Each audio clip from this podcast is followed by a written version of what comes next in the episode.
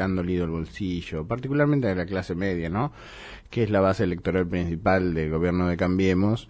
Este, no obstante, me parece que también se eligió esa opción por otras cosas.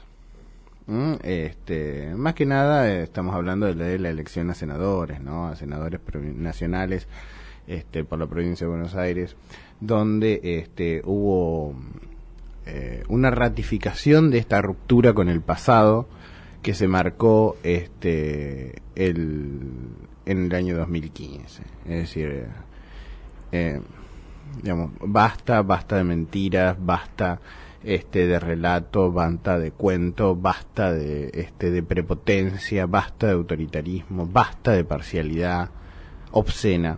Queremos vivir en paz, queremos vivir en una sociedad ordenada, queremos vivir con la ley en la mano para todos. ¿Eh? Este, queremos que si algún funcionario público está sospechado, que si algún funcionario público este, comete errores, comete delitos, sea juzgado, que actúen los mecanismos de control como deben este, funcionar, como fue el caso de la aduana, por ejemplo, con Gómez Centurión, y no este, que el aparato estatal este, monte toda una estrategia, todo un show para protegerlo, ¿no?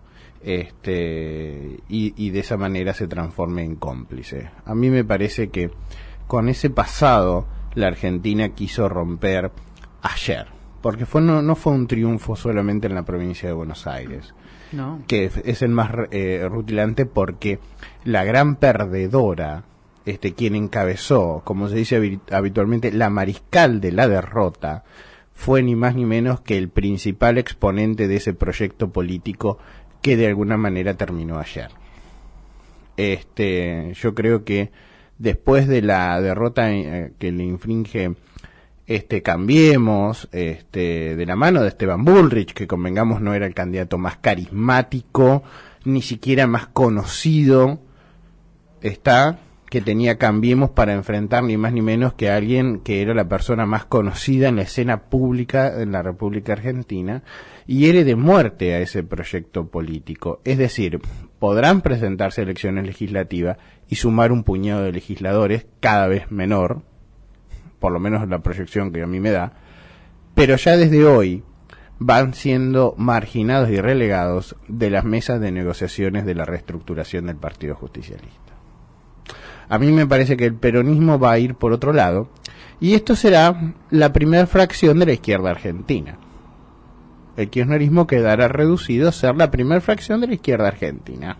Con lo cual ahí vendrán nuevos conflictos, nuevas divisiones, porque la izquierda que no se integró hasta ahora no se va a integrar, no los van a querer y bueno, y ahí este, ya se armará. Pero me parece que el kirchnerismo como opción de poder en la Argentina, y al menos por la vía democrática, ha quedado este, realmente con un futuro muy complicado.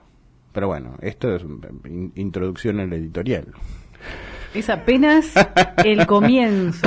estás grabando esto no sirve porque es apenas es como para entrar en calor. ya, ya mm, lo estaba analizando cuando eh, asumimos, cuando sumamos esta primera vez, o sea, esta definición, ¿no? Mm. Este, el kirchnerismo, o no sé si el peronismo, porque eso después habrá que hilarlo finito, digamos así, deja este, la hegemonía bipartidista y se suma, como mm. vos decías, este, a ese sector de, de la izquierda. Eh, yo te iba a preguntar qué pasa en provincia de Buenos Aires justamente con una izquierda que parece que va reverdeciendo o que por lo menos este, es considerada una opción.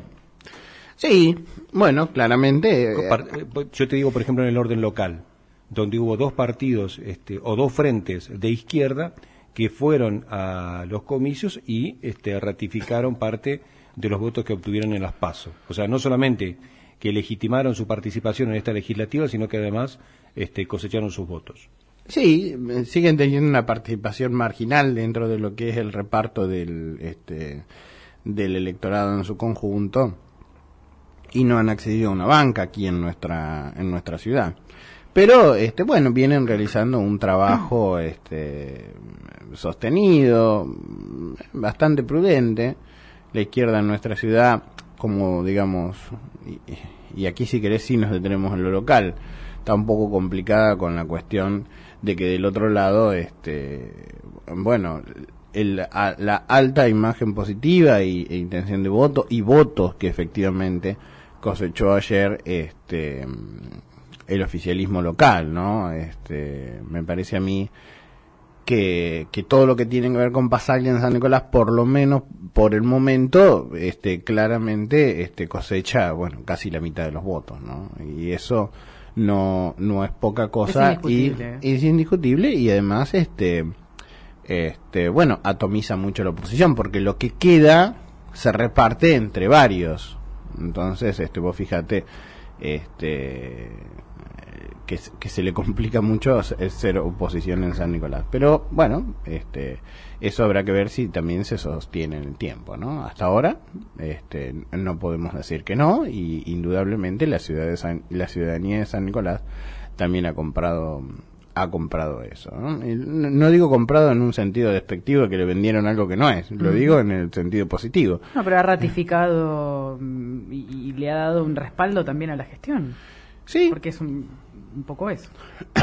sí, sí, sí. Es decir, eh, de alguna manera me parece que también es un poco lo que pasa en provincia y un poco lo que pasa en nación, ¿no?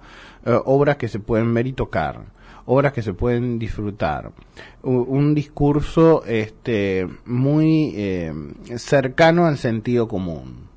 Al, al, sentido común, es decir, este paz, tranquilidad, orden, no transgresión, quien transgrede la norma, quien transgrede la ley debe ser este debe eh, ser castigado. Me parece que está bien, qué sé yo. Y si no me parece que está bien, debo reconocer que es lo que la sociedad argentina eligió en este momento, así como en otros momentos elegía otra cosa. Este año 2017 creo que hemos madurado eh, políticamente, este, porque no podemos decir que no, no sabíamos lo que estábamos eligiendo.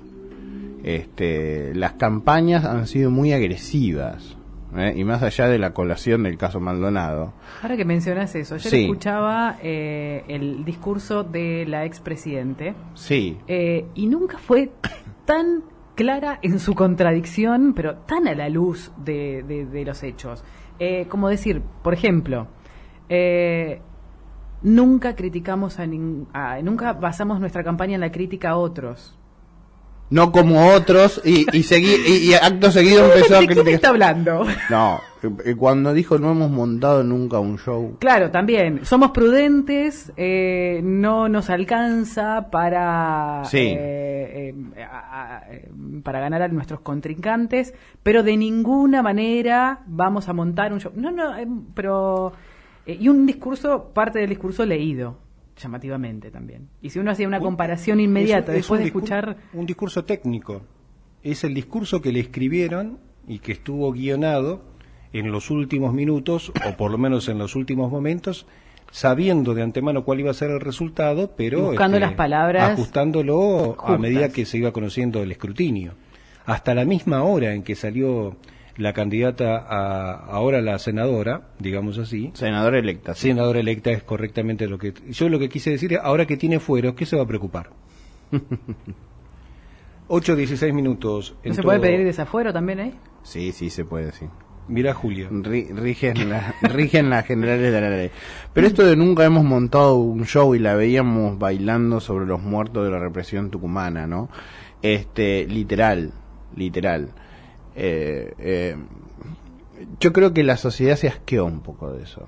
Yo creo que la sociedad se asqueó un poco de eso. Incluso aquellos que están quizás de acuerdo o muchos de los que están de acuerdo con este con, los planteos teóricos e ideológicos que, que plantea ese sector de, del mundo político nacional saben que es una contradicción y que es una puesta en escena porque cuando ella hablaba de ser este, la punta de lanza de la oposición y llamaba a unirse a otros sectores de la oposición, lo que hay que decir claramente es que otros sectores de la oposición ven claramente peor su alternativa de poder que la del gobierno actual.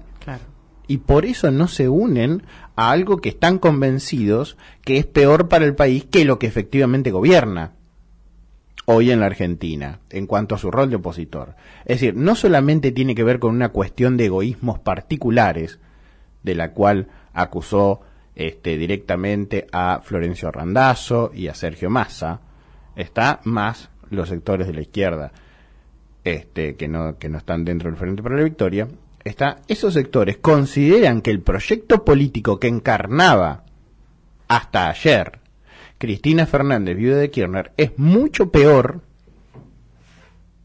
está, que el macrismo gobernando que cambiemos en el poder. Por eso no se suman, señora, no solamente por una cuestión de egos particulares. Usted debería bajar su ego particular y creer que y creerse que este que lo que usted encarna es realmente lo mejor para la Argentina. Bueno, una vez más se ha formado un partido político, se han ido elecciones, se han votado y le ha dicho que no.